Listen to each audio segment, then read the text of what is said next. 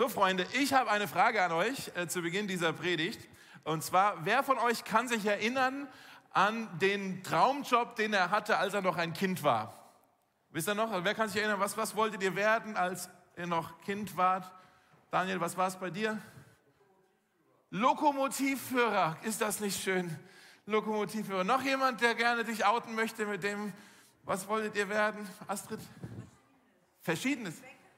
Bäckerin. Ja, Bäckerin ist mega. Man muss den Kuchen aber leider verkaufen und darf ihn nicht selber essen. Genau. Noch jemand hier drüben? Weiß noch jemand, was ihr werden wolltet? Ja, oder? Sängerin. Bist du doch. Ja, wisst ihr doch, lebe den Traum. Genau. Wer von euch ist denn das geworden, was er als Kind werden wollte? Wirklich? Was wolltest du werden?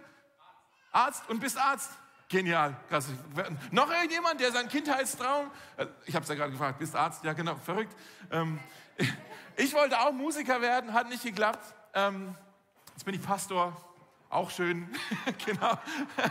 ähm, es ist witzig, wie bei den meisten von uns, äh, wir haben Ideen über die Zukunft und dann kommt doch alles anders, als man denkt. Ne? Wer von euch hat einen Plan für die nächsten zehn Jahre seines Lebens? Viele von euch, oder? Es ist ja okay, sich Ziele zu setzen, aber wir wissen auch, es kommt sowieso alles anders. Wir können zwar Pläne haben und Ziele verfolgen, aber letztendlich ähm, die, die im Leben gewinnen, sind die, die flexibel sind, oder? Und ähm, wir müssen ständig, ich meine, das hat uns die Pandemie ja irgendwie gelehrt, dass alles irgendwie doch immer anders kommt und wir wissen überhaupt nicht, was passieren wird, wann es passieren wird, wo es passieren wird, wie es passieren wird und wir müssen ständig flexibel sein. Und für die meisten von uns ist das so ein bisschen was, was uns frustriert, oder? oder deswegen haben wir ähm, äh, Stress im Leben. Manche von uns haben richtig Angstzustände, weil wir eben nicht wissen, was die Zukunft für uns bereithält. Und wir haben, ähm, wir, wir wollen gerne die Zukunft kontrollieren. Wir wollen gerne planen, aber wir wissen, es ist alles eigentlich unplanbar. Wir können gar nicht wirklich vorhersagen, was passieren wird. Ähm, was wollte ich sagen? Wir wissen, vielleicht wollt ihr euch das aufschreiben, wir wissen nicht, was die Zukunft bringt, ist hier auf dem Bildschirm, aber wir wissen, wer die Zukunft in der Hand hält. Wir wissen nicht, was die Zukunft bringt, aber wir wissen, wer die Zukunft in der Hand hält, oder? Und das ist unser Herr Jesus Christus. Wir sind in einer Predigtreihe, wir sind heute ähm, in Markus Kapitel 13. In dieser Predigtreihe gehen wir durch das Markus Evangelium hindurch. Und in Markus Kapitel 13 ist so eine Stelle, wo die Jünger, die, die Freunde von Jesus, fragen Jesus nach der Zukunft.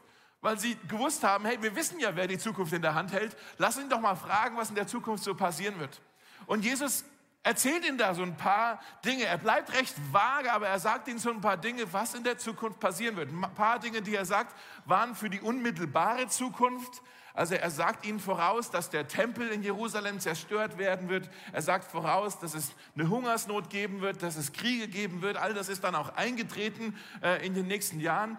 Und er sagt aber auch ein paar Dinge voraus, die eher so in ferner Zukunft liegen, die auch teilweise noch gar nicht passiert sind die auch bei uns noch in der Zukunft liegen.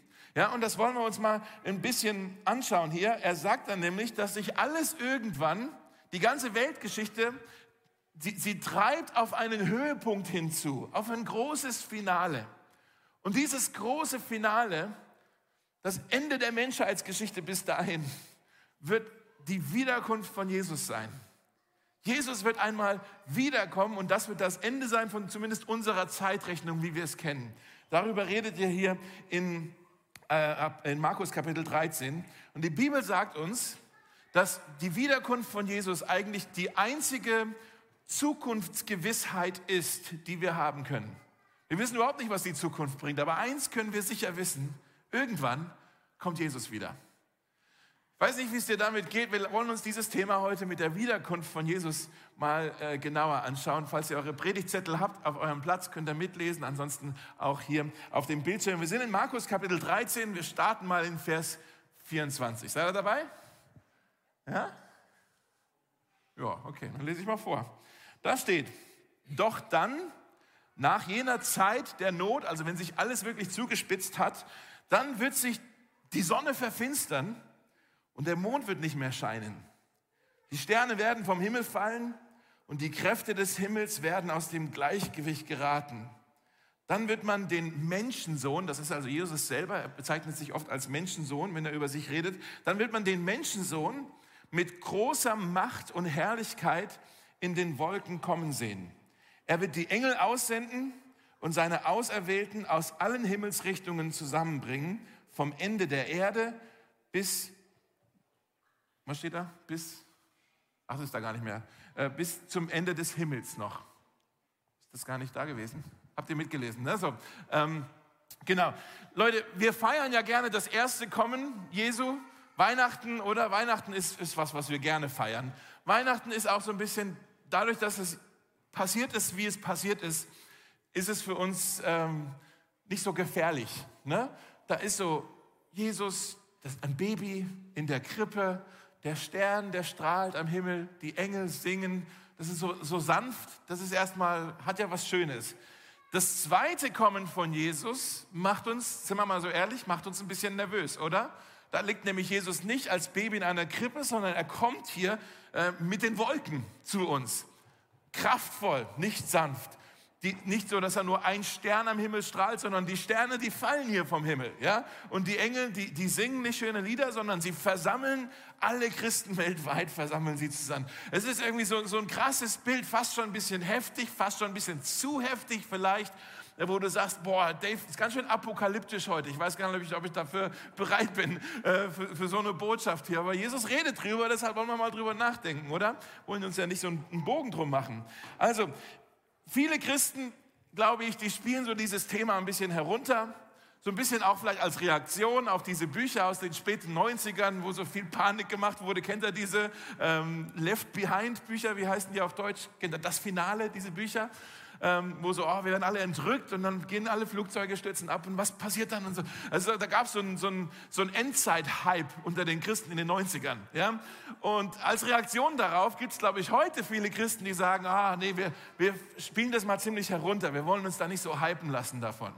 Aber in der Bibel, im Neuen Testament allein, gibt es über 300, über 300 Verse, in denen geht es um die Wiederkunft von Jesus. Das ist ja nicht die einzigste Stelle. Fast ungefähr jeder 13. Bibelvers im Neuen Testament handelt von der Wiederkunft von Jesus. Es steht drin im, im Glaubensbekenntnis, dem apostolischen Glaubensbekenntnis, an dem sich fast alle Christen dran halten. Da geht es auch um die Wiederkunft. Das ist was total Essentielles, was total Zentrales für uns Christen. Deshalb müssen wir mal drüber reden. Jesus sagt hier, eigentlich ähm, mehrere Dinge aus, die, müssen jetzt einfach nur ganz schnell aufschreiben. Die haben wir gar nicht die Zeit dafür, das alles jetzt genau anzuschauen, weil jedes einzelne Statement hier wäre eigentlich eine Predigt in sich selber. Okay? Deshalb schreibt es euch einfach schnell auf. Jesus kommt wieder, sagt er, und zwar er kommt wieder höchstpersönlich. Höchstpersönlich wird er wiederkommen. Nicht so, dass er nur einen Engel schickt oder nicht so, dass er halt den Heiligen Geist schickt. Nicht mal das, sondern er kommt wieder höchstpersönlich. Jesus kommt wieder leibhaftig. Ähm, er sagt, der Menschensohn wird kommen. Also in Menschgestalt wird er wiederkommen. Der gekreuzigte, auferstandene und verherrlichte Christus, so wird er wiederkommen zu uns. Das wird nicht eine Halluzination sein, das wird nicht eine Vision, sondern äh, so, eine, so, eine, ähm, so ein Delirium sein, sondern er kommt wieder leibhaftig, anfassbar. Ja? Er kommt auch wieder unübersehbar. Unübersehbar. Da heißt es, jeder wird ihn sehen. Wir haben es vorhin auch gesungen. Jedes Knie wird sich beugen vor ihm. Jedes Knie wird sich beugen. Jeder wird ihn sehen. Und ähm, ich möchte mal, vielleicht muss ich es jetzt mal ansprechen, das ist eine harte Wahrheit. Seid, ihr bereit für eine harte Wahrheit? Ähm, die Bibel sagt uns, dass wenn wir ihn wiedersehen, dann gibt es manche, die werden jubeln vor Freude und manche werden schreien Sie werden schreien vor Schreck, wenn sie ihn wiedersehen. Diejenigen, die mit Jesus in diesem Leben nichts zu tun haben wollten, diejenigen, die ihm die kalte Schulter gezeigt haben, sie werden schreien vor Schreck, denn seine Wiederkunft wird der Tag des Gerichts für sie sein. Ein Tag des Gerichts, wo, ein Urteil gesprochen werden wird. Aber für diejenigen, die in Christus sind, die zu Jesus gehören, wird es nicht ein Tag des Gerichts sein, denn unser Gericht ist, hat bereits stattgefunden. Unser Gericht, wenn du in Christus bist, dann kannst du sagen, mein äh, mein Gericht, meine, mein, mein Urteil wurde von der Zukunft in die Vergangenheit gelegt. Das Urteil für mich wurde bereits vollstreckt auf Golgatha. Und deshalb, wenn du Jesus siehst, wirst du jubeln vor Freude und wirst sagen, hier kommt er, hier kommt mein Retter, hier kommt er, der meine Schuld bezahlt hat. Und für dich ist der Gerichtstermin dann nicht ein Prozess, sondern eine Adoptionsfeier. Eine Adoptionsfeier. Okay? War das jetzt zu hart? Für manche ist es ein Grund zum Jubeln, äh, zur Freude, andere werden schreien vor Schreck. Dann heißt es hier, er wird herrlich kommen, in, in den Wolken. Es heißt nicht, dass er durch die Wolken kommt, sondern in den Wolken. Die Wolken, das kennt ihr vielleicht aus dem Alten Testament, ist immer ja, da, da, wo irgendwie die Gegenwart Gottes drin verborgen ist. Ja, hier kommt Gott in seiner Gegenwart selbst, mit seiner Herrlichkeit. Und dann als letztes noch, er kommt endgültig, um alle zu versammeln, die zu ihm gehören. Aus allen Völkern, aus allen Nationen werden alle, die ihn sehnlichst erwarten, versammelt werden. Und jetzt, Leute, müssen wir eins, seid ihr dabei ein bisschen? Eins müssen wir hier kapieren. Äh, und das ist super wichtig. Die, ähm, die Geburt von Jesus, das Leben von Jesus, sein Dienst, die Kreuzigung, die Auferstehung, die Himmelfahrt, all das auf der einen Seite und seine Wiederkunft auf der anderen Seite. Diese ganzen Sachen, diese ganzen Ereignisse sind eigentlich eine Kette, eine Aneinanderkettung von einem großen Ereignis, von dem, was Jesus für uns tut. Okay, es sind nicht getrennte Sachen, sondern sind miteinander verkettet. Und der einzige Grund, warum das letzte Kettenglied noch nicht mit dem Rest verbunden ist, ist, weil Gott in seiner Barmherzigkeit uns nach wie vor Möglichkeiten schenken möchte. Jede Möglichkeit schenken möchte, damit wir zu ihm umkehren weil das eben, sobald es mal verbunden ist, eine Endgültigkeit hat. Versteht ihr, was ich meine? Und jetzt ist es noch nicht verbunden, weil Gott sagt, nein, jetzt ist noch Gnadenzeit. In der Bibel heißt es, Gott zögert es nicht hinaus, sondern er ist geduldig. Er wartet geduldig, denn er möchte nicht, dass auch nur ein Mensch verloren geht. Deswegen ist das letzte Kettenglied noch nicht verbunden, seine Wiederkunden. Jetzt sagst du vielleicht, okay, wann wird denn das letzte Kettenglied verbunden? Wann kommt denn jetzt Jesus wieder? Das müssen wir weiterlesen in Markus Kapitel 13. In Vers 32 heißt es, doch wann jener Tag und jene Stunde sein werden, weiß niemand, auch nicht die Engel im Himmel, nicht einmal der Sohn. Nur der Vater weiß es. Seht euch also vor und seid wachsam, denn ihr wisst nicht, wann die Zeit da ist. Es ist wie bei einem Mann, der verreist. Bevor er sein Haus verlässt, überträgt er seinen Dienern die Verantwortung und teilt jedem seine Aufgabe zu. Dem Türhüter, weil er fast Torhüter gesagt hat, der Türhüter, Manuel Neuer, nein, dem Türhüter wies er an, in der Zwischenzeit nach ihm Ausschau zu halten. Genauso sollt ihr wachsam sein, denn ihr wisst nicht, wann der Herr des Hauses kommt, ob am Abend oder um Mitternacht, ob am ersten Hahnenschrei oder früh am Morgen. Seid wachsam, sagt er hier, damit er euch, wenn er unvermutet kommt, nicht schlafend antrifft. Ich sage es euch und ich sage es allen, seid wachsam. Ich finde diesen letzten Satz finde ich total ähm, spannend eigentlich, weil wir müssen ja wissen, die ganze Bibel, jedes Wort in der Bibel wurde immer an eine bestimmte Person oder an eine bestimmte Gruppe ja geschrieben. Und es gibt eine Stelle, glaube ich, und das ist die hier, wo wir direkt angesprochen werden.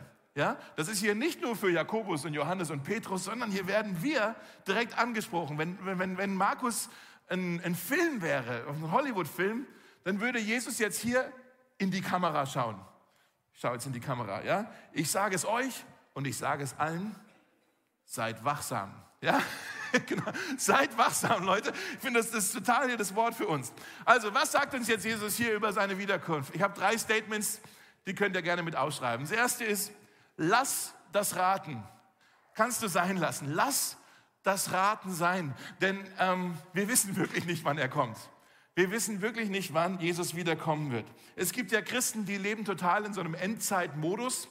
Kennt ihr die?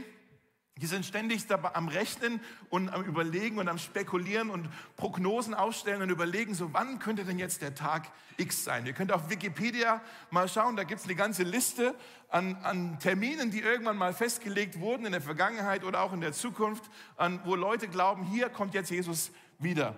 Und die versuchen es also vorauszusagen. Das ist ganz nett, weil damit kann man Bücher verkaufen, aber es ist auch nicht so nett, weil es schadet wirklich der Glaubwürdigkeit der Kirche. Ist so. Ja, es schadet unserer Glaubwürdigkeit.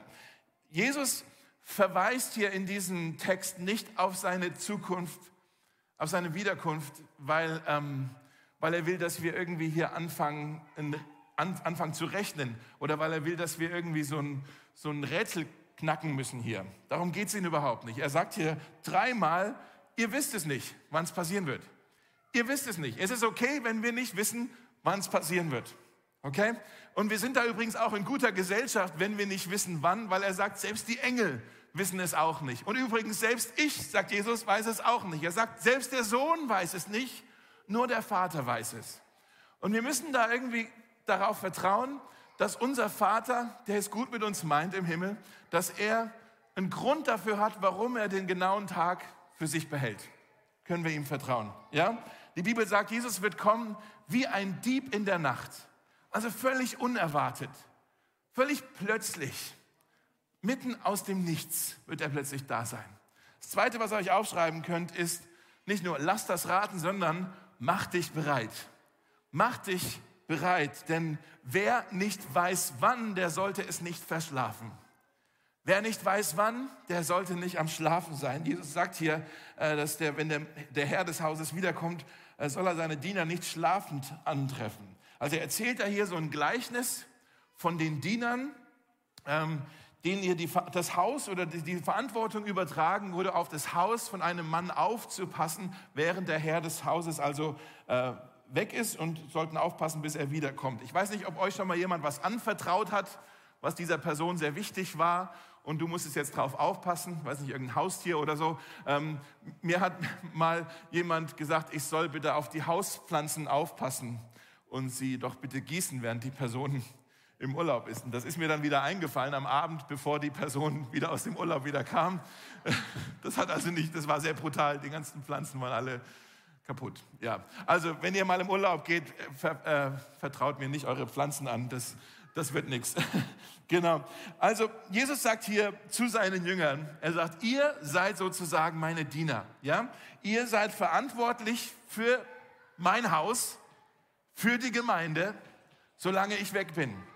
Ihr sollt euch hier um alles kümmern. Ihr sollt dieses Haus pflegen und ich werde wiederkommen. Ihr dürft das erwarten, dass ich wiederkommen werde, sagt Jesus. Deshalb seid bereit.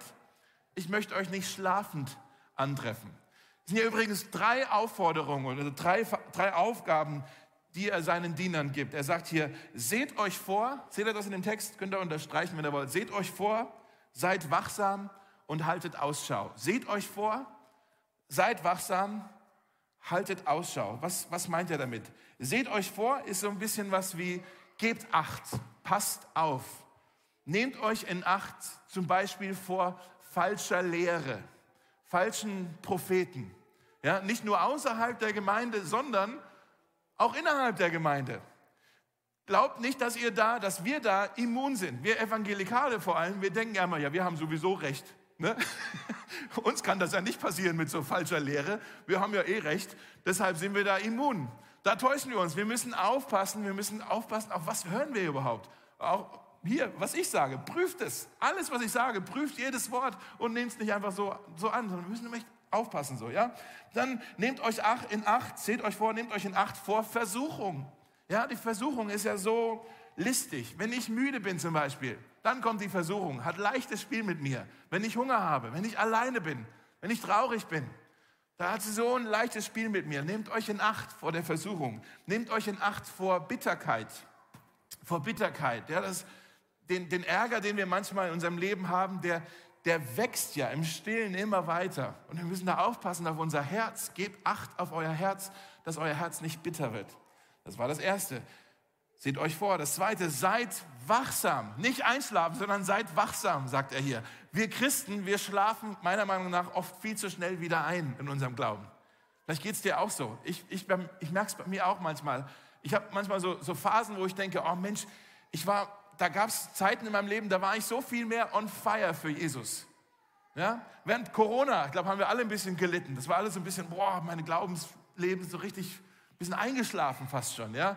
Irgendwie, und ich war so viel mehr, ich habe irgendwie das Staunen verlernt, über Gott zu staunen, über seine Gnade zu staunen. Irgendwie, ich habe die ganzen Geschichten alle schon gehört, die Lieder alle schon gesungen, die Gebete alle schon gebetet. Und da kann sich ganz schnell so eine Gewohnheit bei uns einschleichen. Und Gewohnheit ist gefährlich, weil dann wird es irgendwann, dann berührt es uns irgendwann nicht mehr. Ja? Deshalb, ich lade euch ein, vielleicht wie der Psalmist im, im Alten Testament zu beten, Herr, wecke meine Seele wieder auf, lege ein neues Lied in meinen Mund. Ja? Und dann das Dritte, was er sagt hier, haltet Ausschau. Seht euch vor, seid wachsam, haltet Ausschau voller Erwartung. Wie so fast schon auf den Zehenspitzen. Haltet Ausschau. Wann kommt Jesus wieder? Ja?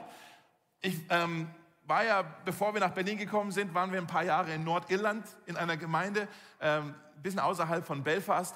Und da hat der Pastor manchmal ganz am Ende des Gottesdienstes das Wort Maranatha gesagt. Das heißt, der Herr kommt bald. Der Herr kommt wieder. Kommt wieder. Das war so ein bisschen der Segen. Ja, ich segne euch jetzt Maranatha. Der Herr kommt wieder. Und manchmal hat die Gemeinde dann daraufhin geantwortet, und es könnte heute sein. Das war so ein bisschen Maranatha und es könnte heute sein.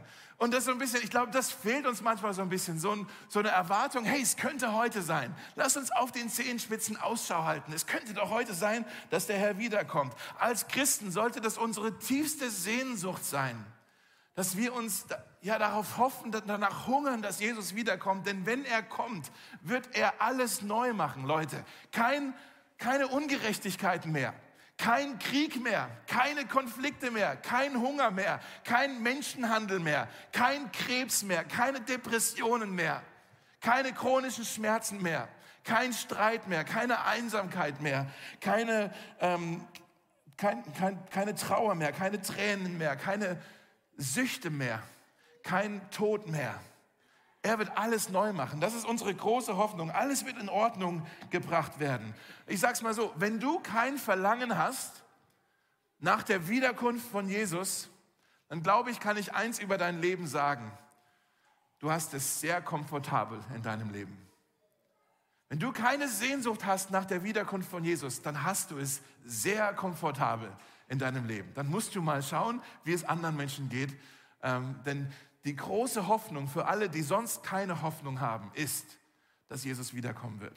Dass er wiederkommen wird. Deshalb haltet Ausschau, wenn er kommt, er wird alles neu machen. Und das dritte noch, starte ein Feuer. Starte ein Feuer. Es gibt noch viel zu tun. Ich erkläre es gleich, was ich damit meine. Äh, diese Story von den Dienern hier ist nämlich, glaube ich, kein Aufruf, irgendwie jetzt über die Wiederkunft mal zu meditieren, sondern ist ein Aufruf, tatkräftig zu werden. Jesus kommt wieder, das heißt, okay, wenn er wiederkommt, dann haben wir hier was zu tun. Meine Nichte, die hier auch sonst im Gott, ich glaube, heute sind sie nicht da, aber sonst im Gottesdienst ist bei dem Kinderprogramm, äh, die ist zehn. Und meine Nichte, das ist ziemlich besonders, die ist ähm, für ihr Alter, glaube ich, geistlich sehr sensibel schon. Also das ist krass, was, was sie teilweise selber sagt oder schon an Erkenntnis hat oder was sie mit Gott in ihrem jungen Jahren schon erlebt. Und manchmal vielleicht bist du da wie ich und denkst, ja, kann ja nicht sein, ist ja noch ein Kind. Und dann will man das so zur Seite schieben, so. Aber die Bibel sagt auch, aus dem, aus dem Mund von Kindern und Säuglingen wird die Macht Gottes verkündet werden und die Feinde Gottes werden davor erzittern. Steht in der Bibel, Psalm 8. Ja? Deshalb sollten wir manchmal ein bisschen genauer hinschauen und hinhören, was Gott uns vielleicht durch unsere Kinder, durch die Jüngsten unter uns auch sagen möchte. Letzte Woche ist sie morgens aufgewacht und hat zu meinem Bruder, zu ihrem Papa gesagt, ich zitiere, Jesus hat mir heute Nacht gesagt, dass er bald wieder zu uns kommen wird und wir sollen ein großes Feuer machen. Ist das nicht krass? Jetzt kannst du natürlich, keine Ahnung, was du damit machst, kannst du natürlich sagen, naja, ein zehnjähriges Mädel hat sie halt irgendwas geträumt, aber vielleicht hat Jesus wirklich zu ihr gesagt, hey, es ist bald soweit. Wir sollen ein großes Feuer machen. Mosaik, lass uns ein Feuer machen. Mosaik, lass uns, lass uns tatkräftig werden. Es gibt noch viel zu tun. In, in, in Vers 34 heißt es hier, der Hausherr teilt den Dienern im Haus ihre Aufgaben zu. Und jetzt sagst du vielleicht, okay, was sind denn die Aufgaben? Was gibt es denn für uns zu tun? Was ist denn unsere Berufung? Was ist denn das, was, wie machen wir denn jetzt überhaupt ein Feuer? Was, was meinen wir denn damit? Ja? Ähm, wenn wir über Berufung sprechen, da helfen uns vielleicht die, kennt ihr die Puritaner aus dem 17. Jahrhundert in England, ja? Die haben, das fand ich sehr hilfreich, die haben unterschieden zwischen ähm, allgemeiner Berufung und bestimmter Berufung. Deine bestimmte Berufung ist dein konkreter, dein spezifischer Auftrag, den Gott für dein Leben hat, wo du ihm dienen sollst mit deinen Gaben, mit deiner Leidenschaft in der Gemeinde, in der Politik, in, in der Nachbarschaft, in der Stadt, äh, in, in, der Kunst, in, in deiner Arbeit, in der Agentur, wo auch immer du bist, in der Familie. Da hat er eine ganz bestimmte Aufgabe für dich. Die ist auch nur für dich, diese Aufgabe. Und dann gibt es aber auch allgemeine Berufungen. Das sind äh, Aufgaben, die hat der Hausherr jedem seiner Nachfolger überlassen. Die sollen wir alle gemeinsam tun. Ja? Und falls du nicht weißt, was ist meine bestimmte Berufung, mein Tipp wäre, fange an, deine allgemeine Berufung zu leben und dann wirst du Stück für Stück mehr und mehr deine bestimmte Berufung auch herausfinden. Was ist unsere allgemeine Berufung? Beim Mosaik glauben wir, dass es gleich fünf davon gibt. Fünf Aufgaben, fünf Berufungen, die Gott für uns hat, die Jesus für uns hat. Und die finden wir im Doppelgebot der Liebe und im Missionsbefehl. Das sind zwei Aussagen von Jesus, da stecken fünf Verben drin und diese fünf Verben sind unsere fünf Berufungen. Ich möchte euch das kurz zeigen, denn ich glaube, es hat was mit der Wiederkunft von Jesus zu tun. Schaut mal hier auf dem Bildschirm, in Matthäus 22, das ist das Doppelgebot der Liebe. Da sagt Jesus, hier ist die erste Aufgabe, das die wichtigste Aufgabe ist, ihr sollt Gott lieben mit ganzem Herzen, mit ganzer Seele, mit ganzem Denken. Wir haben ein Wort dafür, das ist das Wort Anbetung. Anbetung ist so viel mehr als nur singen. Anbetung ist sich an Gott erfreuen, ihn von ganzem Herzen zu lieben. Ja? Dann sagt er, das zweite ist eigentlich genauso wichtig, du sollst deinen Nächsten lieben wie dich selbst. Das ist die zweite Aufgabe. Den Nächsten lieben wie dich selbst. Du sollst dich um den Nächsten kümmern. Du sollst seine Not im Blick haben. Das ist der Dienst an unserem Nächsten. Der Dienst am anderen. Ja? Anbetung, Dienst. Nummer drei ist Matthäus 28, das ist der Missionsbefehl. Da sagt er, geht hin zu allen Völkern und macht sie zu Jüngern. Deswegen haben wir den Caleb, der uns dabei hilft und uns da vorangeht und sagt, komm, das wollen wir machen. Da wollen wir hingehen und wirklich Mission leben. Mission ist ein lateinisches Wort, kommt missio, heißt lateinisch einfach nur Sendung. Ja? Wir fühlen uns als Gesandte. Wir werden von Gott ausgesandt, um seinen Namen in dieser Welt zu verkünden. Nummer drei, Mission. Nummer vier ist, tauft sie im Namen des Vaters und des Sohnes und des Heiligen Geistes. Die Taufe ist ein Symbol für die Zugehörigkeit in der christlichen Gemeinschaft. Gemeinschaft, Nummer vier. Seid ihr noch dabei? Anbetung, Dienst, Mission, Gemeinschaft. Und dann Nummer fünf, lehrt sie, alles zu halten, was ich euch gegeben habe, alle Gebote. Das ist Jüngerschaft. Ein Jünger ist jemand, der sagt, ich möchte lernen. Das ist ein Jünger. Nicht jemand, der schon alles weiß, sondern ein Jünger ist jemand, der ein Lernender ist. Ich möchte lernen, was es heißt, den Worten Jesu zu folgen. Ich möchte sie verstehen für mich und ich möchte danach leben. Das ist ein Jünger. Ja? Jüngerschaft. Nummer fünf. So. Wenn Jesus wiederkommt, Leute, dann hoffe ich, dass er beim Mosaik nicht eine schlafende Gemeinde vorfindet, sondern eine treue Gemeinde vorfindet. Geht mir gar nicht so sehr davon, wie viele wir sind, große, kleine Gemeinde, darum geht es nicht. Lass uns treu sein in diesen fünf Aufgaben, die der Herr uns anvertraut hat. Diese fünf Berufungen, denen wir nachgehen wollen. Vielleicht wollt ihr euch am Schluss hier noch folgende Statements aufschreiben und dann landen wir das hier. Wenn er kommt, dann soll er mich in seinem Haus antreffen. Das ist Anbetung in seinem Haus, wo ich ihm mein Lob bringe, wo ich ihn preise, wo ich mich an seiner Gegenwart erfreue. Wenn er kommt, dann soll er mich an seinen Tisch antreffen. Dort, wo wir das Leben miteinander teilen. Dort, wo wir Gemeinschaft miteinander haben. An seinem Tisch. Deshalb machen wir das mit den Kleingruppen übrigens. Damit wir da wirklich zusammenkommen. Auf ganz persönliche Art und Weise. Und da wollen wir Gemeinschaft leben. Wenn er kommt, dann soll er mich in seinem Wort antreffen weil ich ein Studierender bin, ein Lernender bin von seinem Wort, weil ich seinen Geboten folgen möchte. Ich möchte sie verstehen, ich möchte danach leben, ich möchte ein Jünger sein. Wenn er kommt, dann soll er mich mit einem Handtuch antreffen. Nicht, weil ich gerade aus der Badewanne gestiegen bin, sondern, vielleicht kennt ihr die Geschichte, Johannes 13, kurz vor der Kreuzigung hat Jesus sich hingekniet, hat ein Handtuch um sich gebunden und hat die Füße gewaschen von seinen Jüngern. Er hat gezeigt, was es heißt, ein dienender Leiter zu sein. Mensch, so möchte ich, dass er uns antrifft, mit einem Handtuch auf unseren Knien, während wir anderen Menschen in ihrer Not mit ihren Bedürfnissen dienen und uns dafür nicht zu schade sind. Und dann Nummer fünf, wenn er kommt, dann hoffe ich, dass er uns, dass er mich auf seinen Feldern antreffen wird. Dort, wo ich fleißig dabei bin, zu säen und zu gießen und zu ernten, weil ich Teil bin von seiner Mission, von dem, was weltweit wächst. In Matthäus 24 übrigens ist eine Stelle, da heißt es, dass das Evangelium allen Völkern verkündet werden wird und erst dann kommt das Ende. Das scheint mir so von der Logik her, dass es eine Sache gibt, die wir tun können, wenn wir die Wartezeit verkürzen wollen und wenn wir wollen, dass Jesus wirklich bald wiederkommt. Dann gibt es eine Sache, die wir tun können. Wir sollen den Menschen, die von Jesus noch nie gehört haben, die gute Nachricht weitergeben. Denn wenn alle das gehört haben, wenn die ganze Welt es gehört haben, dann kommt er wieder. Dann kommt er wieder. Leute, ähm, ich liebe ja Berlin, das wisst ihr, sonst wäre ich nicht schon elf Jahre hier. Ich liebe Berlin. Ähm, es gibt eine Sache, die ich nicht so mag in Berlin. Darf ich das noch sagen? Äh, und das ist nicht das Wetter, wobei heute ist wieder ganz schön. ist auch nicht die U-Bahn, ist auch nicht die, die, die, liberale Weltansicht vielleicht oder es sind nicht die Touristen. All das ist fein für mich. Was ich nicht so mag, ist so eine Trägheit in Berlin bei ganz vielen von uns. Vor allem bei, ich nehme mich da jetzt mal mit rein, bei unserer jungen Generation. Wir sind, es gibt Leute natürlich, die super ambitioniert sind und voll Gas geben, aber wir sind eigentlich als Kollektiv ziemlich träge. Super gechillt die ganze Zeit.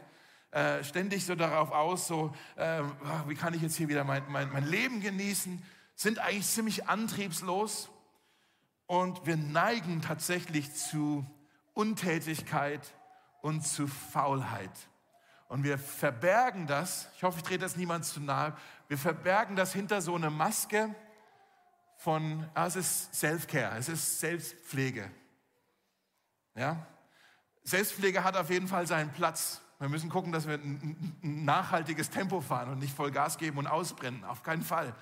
Das will ich nicht. Aber ich hoffe und bete, dass wenn es um diese fünf Berufungen geht, dass wir da nicht träge werden, dass wir da nicht faul werden, dass wir die nicht schleifen lassen oder ähm, dass, ich, ja, dass sich da keine Faulheit bei uns einschleicht, sondern lass uns Mosaik, lass uns treue Diener sein, wirklich mit jedem Atemzug, nicht aus eigener Kraft, sondern in der Kraft vom Heiligen Geist. Lass uns dranbleiben, denn das Leben ist kurz.